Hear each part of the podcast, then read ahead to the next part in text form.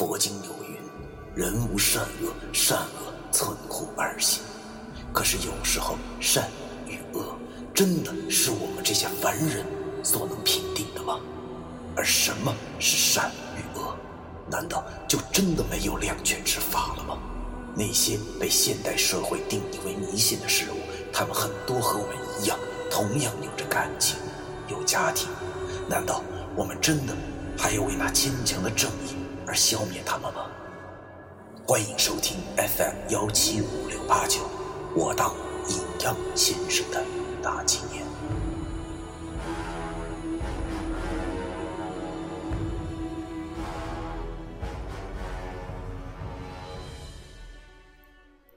第二百八十七章，友情劫孽。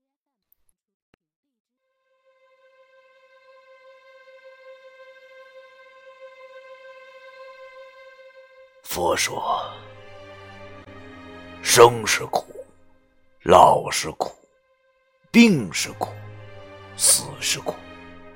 与所憎恨的聚会是苦，与所爱的分离是苦，所求不得是苦。所谓五曲运皆苦，而五蕴齐全，则为之有情。只是。”当时的我根本无法看破。说到底，到现在，也终究没有看破。命运，可能真的是一个人，或者是一个看戏者。我此时此刻终于明白了，那个黄帽子要我做的选择是什么。原来曾经，有一个女人受过很大的伤害，她遇到了他，他们相爱了。然而年少的岁月难免青涩，即使躲掉彼此的猜疑，也没有躲得掉命运的玩笑。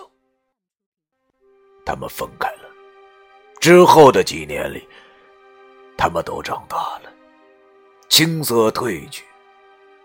渐渐的成熟，我明白了，其实以前所遇到的，不过是一个无伤大雅的玩笑。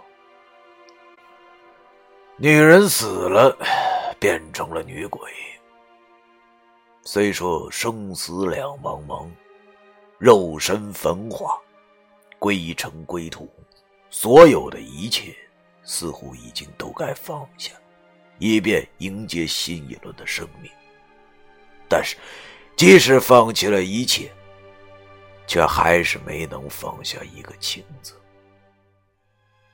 于是，死去的女人便一直远远的望着这个自己已然缘分已尽的他。当他难过的时候，当他迷茫的时候，他总是会出现在他的梦中，或者是远处。也许他只是想告诉他，其实他并不孤独。虽然命运对他无尽的捉弄，但是他并不是一个人在面对整个世界。曾经，又有一个女人，和他从小青梅竹马，在懵懂之时便已经认定了自己以后非他不嫁。可是每一次听到他拒绝的时候，他的心就会莫名的失落，虽然表面没有太多的反应，但是每当睡觉的时候，都会在被窝里委屈的哭了。后来，他也长大了，岁月，即使是带来了成熟，但是带不走儿时的那份心动。他义无反顾的来到了他的城市。因为他觉得，即使不能在一起，哪怕只是和他呼吸同一个城市的气味，也是一种幸福。后来，他终于明白了他的苦楚，知道了他为什么拒绝他。他更爱他了，甘心等他，哪怕一生的时间，哪怕只是两个人吃一碗粗糙的面。都是幸福的，而这种幸福可以让他为她放弃一切，哪怕是生命。我望着老易手里的女鬼泪，又望了望怀中的他们。不，这不是真的。老天爷，你有种的话，你就杀了我好吗？我求你了。为什么？为什么要我做出这种选择？这到底是为什么呀？我从来都不知道，原来我有这么多的眼泪，根本止不住。我的眼睛已经红肿，鼻子也无法呼吸，只能大口大口的喘息着，似乎末日已经降临了一般。刘玉迪也大口的喘息着，现在的他显然是在忍受着巨大的痛苦，但是他看见我哭，却微笑了，然后颤抖的伸出了小手，想摸摸我的脸，却发现根本无法动弹，于是他便柔声的对我说。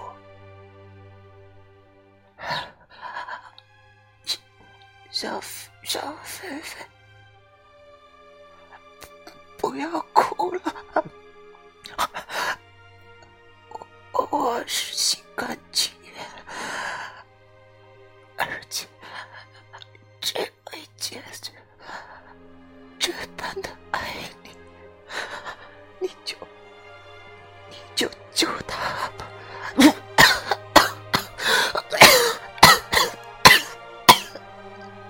说到了这里，刘玉迪开始剧烈的咳嗽，然后全身开始不由自主的抽搐起来。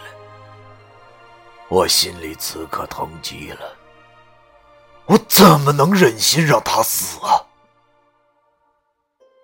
可是，难道杜飞玉我就忍心吗？只见这个时候，一直在颤抖的杜飞玉竟然也小了。他对我轻声的说道：“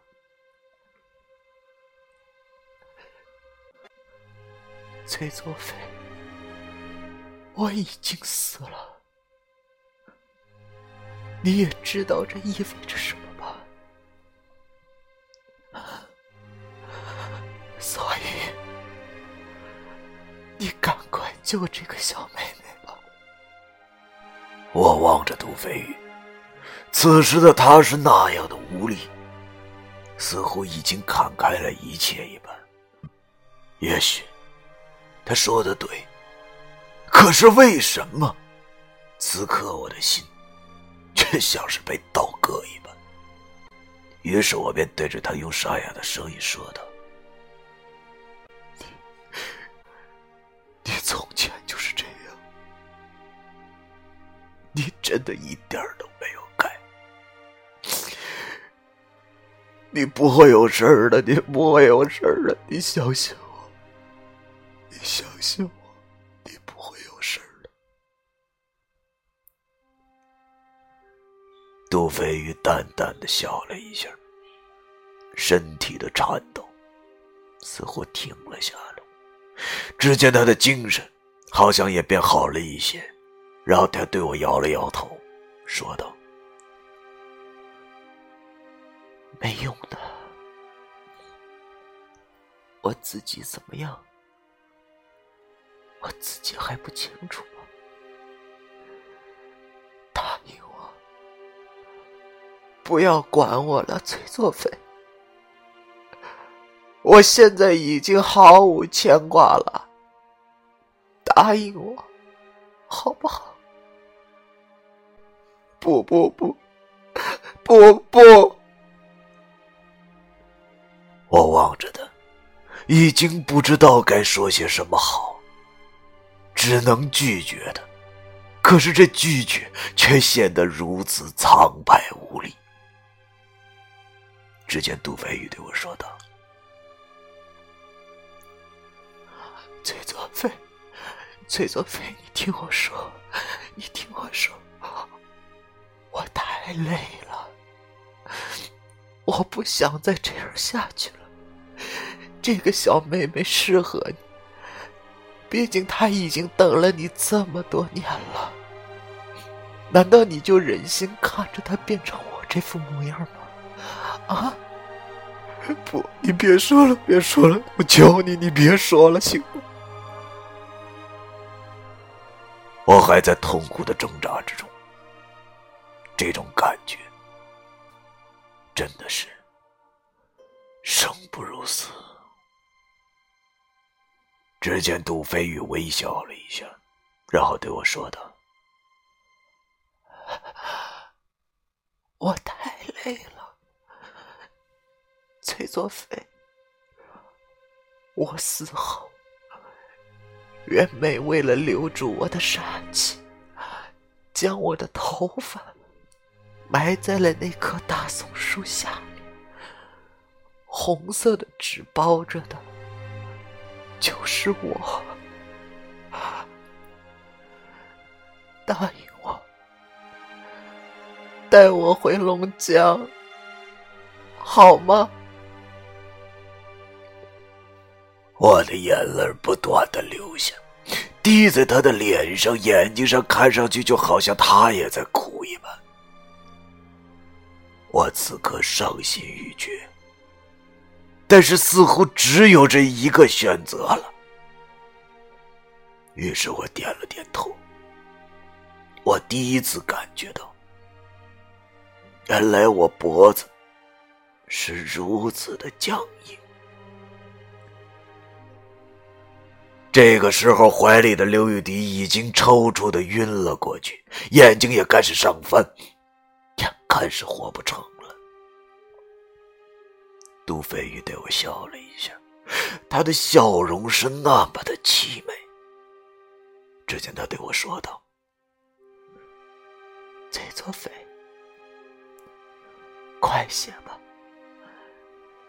你们还有时间，而我却不会再有了。”我听他这么说。狠下了心来，忍着巨大的悲痛，对着老易沙哑的说：“把女鬼来拿来，就就留一点。”老易点了点头，他早就知道我的决定了。其实我这个选择是对的，但是为什么这正确的选择，我的心却如此的伤痛？我和老易一起，将那颗女鬼的眼泪塞到了已经昏迷的刘雨滴嘴中。人的眼泪代表伤痛，而鬼的眼泪则代表着不舍。那眼泪似乎入口即化，顿时，刘雨滴的脸色开始慢慢的红润起来，而他胸口上塌陷的那块地方也慢慢的鼓了起来。刘雨滴的命保住了，而我心中的伤痛却并没有减轻，因为就在此时，杜飞的身体已经开始慢慢的变亮。我知道他马上就要魂飞魄散了。哈尔滨的冬天的确很冷，我的眼泪不断的滴下，滴在他的脸上。在他根本没有温度的脸上，慢慢的结成了冰。但是杜飞却一直在笑。他对我轻轻的说：“崔作飞，别愁眉苦脸的了，你该为我高兴才是。你知道吗？我爱。”能为你做一件事，真的，真的就没有遗憾了。我哭得更凶了，都快哭成了泪人儿。只见杜飞宇对我喃喃的说道：“崔作飞，你的怀里不舒服，也不属于我。我要靠在你的肩膀上。老易叹了口气，默默的把刘玉迪抱起来，走向了远处。此时的我，还有什么理由拒绝？便扶着他靠在了我的肩膀之上。星空之下，是如此的安静，一切的一切。似乎又回到了我高中时的那个夜晚，只不过那是个酷夏，而这时却已经是寒冬。曾经的一幕幕如同电影导弹一般的浮现，以至于我的哭泣都没有了声音，安静极了。所有的一切，都飞宇静静的对我说：“真舒服，啊 你的肩膀。”崔作飞，你还记得吗？我第一次亲吻你的时候，我咬着嘴唇，泪水是那样的咸。我点了点头。只见杜飞宇轻轻的笑了，他喃喃的对我说道：“ 再来一次，好吗？”我转过头，用红肿的眼睛望着已经开始慢慢光点化的杜飞宇。此刻的他，似乎已经不再痛苦，而是非常安逸的对我笑。我流着眼泪，点了点头。杜飞宇笑着，举起了雪白的手臂，蒙住了我的眼睛。他的手是那样的冰冷，我闭上了红肿的眼睛。可是。那年的那天，我却没有等来他最后的那一吻。等我睁开眼睛时，杜飞宇已经不在了。他已经化成了无数的光点，那些光点围绕着我的身体，久久不能散去。曾经的爱人，终于彻底的没有了牵挂。点点的光芒就仿佛萤火虫一般的美丽。我呆呆的望着这些光点，发疯似的想把它们揽在手中，可是却根本无法抓住。终于，我放弃了，跌坐在了地上。光点消失了，我伸手擦了擦脸，又是一手的血红。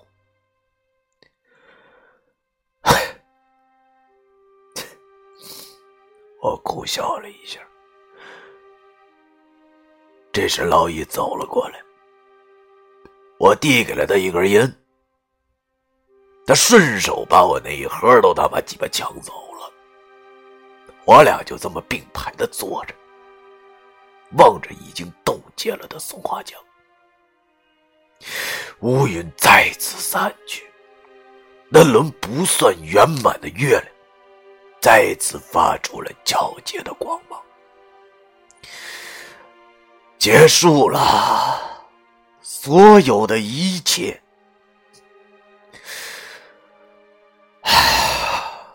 我叹了口气。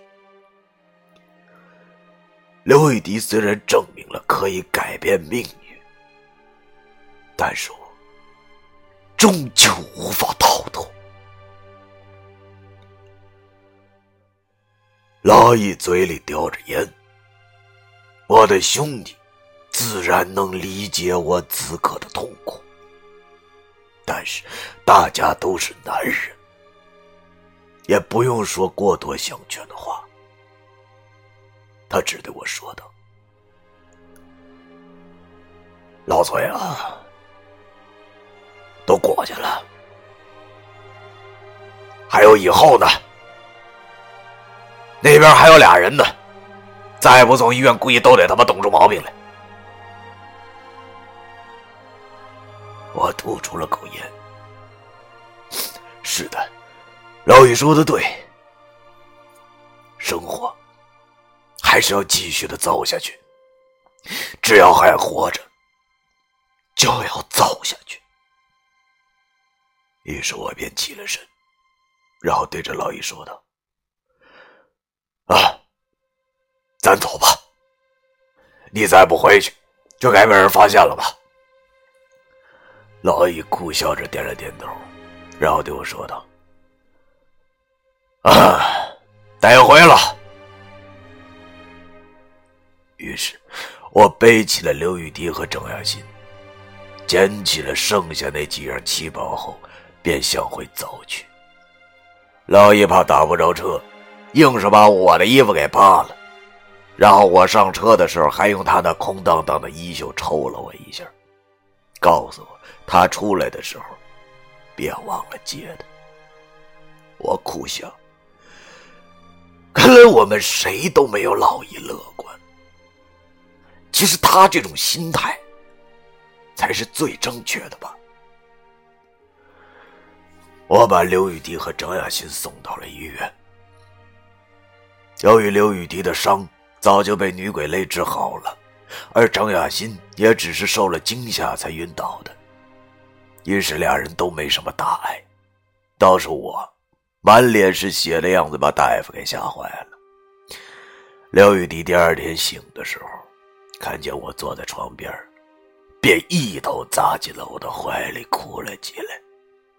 张雅欣则是三天以后醒，很奇怪，他醒了之后已经记不得发生过什么事情了。石觉明、袁梅都不记得了。此时我才明白，原来这就是黄朝剑的功效。石觉明和袁梅两人已然已经在人间蒸发了。至于我们为什么还能记得，这我也很奇怪。不过后来想着想着也就想通了，可能这便是我们和常人的不同之处吧。因为事后我问了问身边的人，发现除了我们这些五弊三缺人之外，已经没有人能记得石觉明。袁梅这两个人了，想不到五弊三缺还有这一代，真让我无语。万幸的是，半个月以后，文书终于出院了。我去医院接他，老家伙精神状态不错啊。只不过我后来发现林叔手上的病历，心中不免一阵苦楚。好在这老神棍呢，他自己呢并不在意。我们回到了福泽堂，老家伙看着自己的电脑，差点老泪纵横啊！只见他抱着电脑说：“哎呀，可想死我嘞，宝贝儿啊！”说吧，愣是让他打了几把斗地主。无奈现在外挂太多了，让他输了个底儿朝天。饭后，林叔回对面店里收拾去了，而我则坐在了桌子前。望着文叔这个秃头神棍坐在电脑前边打边骂，心中不禁觉着很温馨。原来美好的生活就是这般的简单。午后的阳光永远是慵懒的，似乎千百年不变的定律一般。此时此刻，没有了阴谋与背叛，只剩下生活。静静的，一天天的过去。年前的时候，我辞职了。我跟文叔说，也许哈尔滨并不适合我我，想回家。反正你老人家也有保姆了。文叔边抠着鼻屎边对我说：“我说，那你还回不回来了？”我笑着对着文叔说：“也许吧，我已经太久没有回家了，先回家一段时间再说吧。也许待够了就回来了。也许就不回来了。文叔猥琐的吐了口唾沫，然后对我说：“我说你小子，你想挺美呀你！得了，回去吧。可是我这边如果遇着啥事儿了，你就舍得让我这老骨头再动弹呢？”我笑了一下，然后对着文叔说：“下星期那易星星不就出狱了吗？到时候您二老有什么事就找他呀，别客气，当亲儿子使都行。”文叔呸了我一口，然后对我说道：“我呸！你个小兔崽子，我还想把你当亲儿子呢。”我笑着点了点头，没说话。过了一个礼拜，我接了老易出来，心里想着：这胡三大爷还真是给力啊！估计是找了几个野仙儿，啊，愣是把那些小流氓弄得服服帖帖的，心甘情愿的说出了实情。老易无罪释放。我接他出来的时候。老易唾沫横飞的跟我说：“老崔呀，真的，我告诉你啊，开老眼界了！哎呀妈呀，我告诉你啊，就这看守所忒锻炼人了，真。那铁门窗户、铁门锁链的全是铁子，哎，那窝窝头全他妈带眼，哈哈，老带劲了，老感人了。哎，我说老崔啊，有机会你也进去体验体验，真的，我告诉你啊，没他妈进过监狱的男人就不是男人，你知道不？”我望着这个秃头铁人呆，虽然脸上苦笑了一下，但是心中却是一片温暖。果然，这件事根本没有对他造成任何的影响。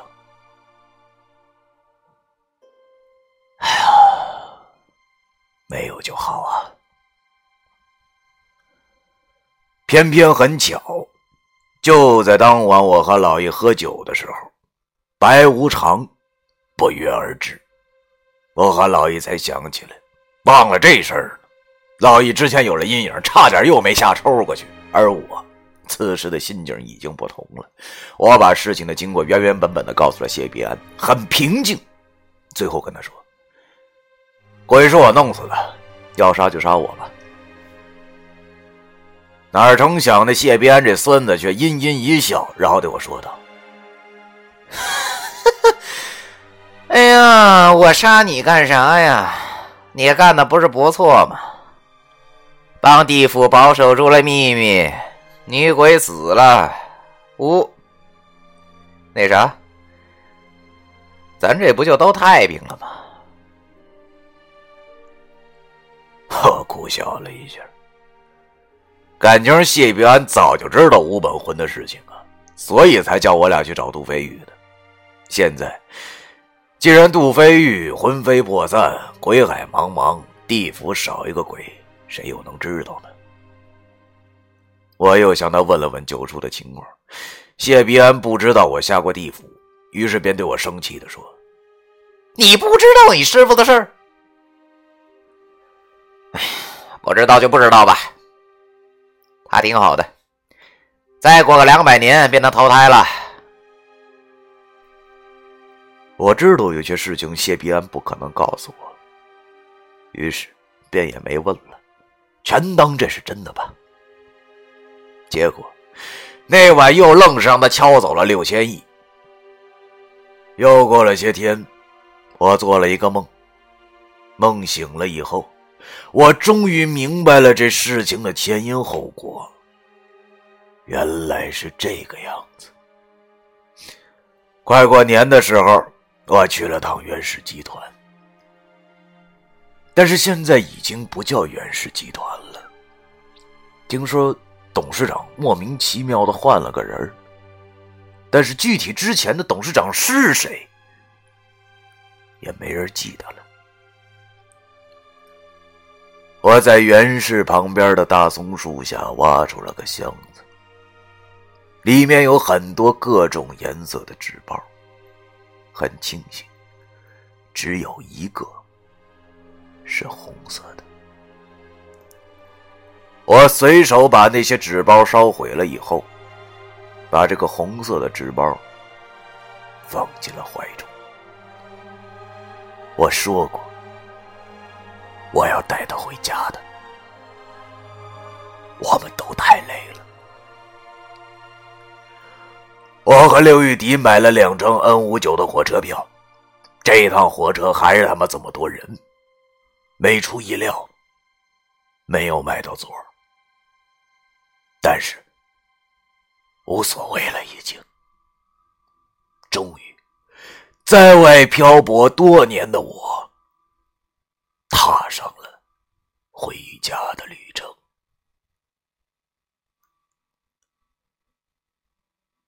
第二百八十七章，完。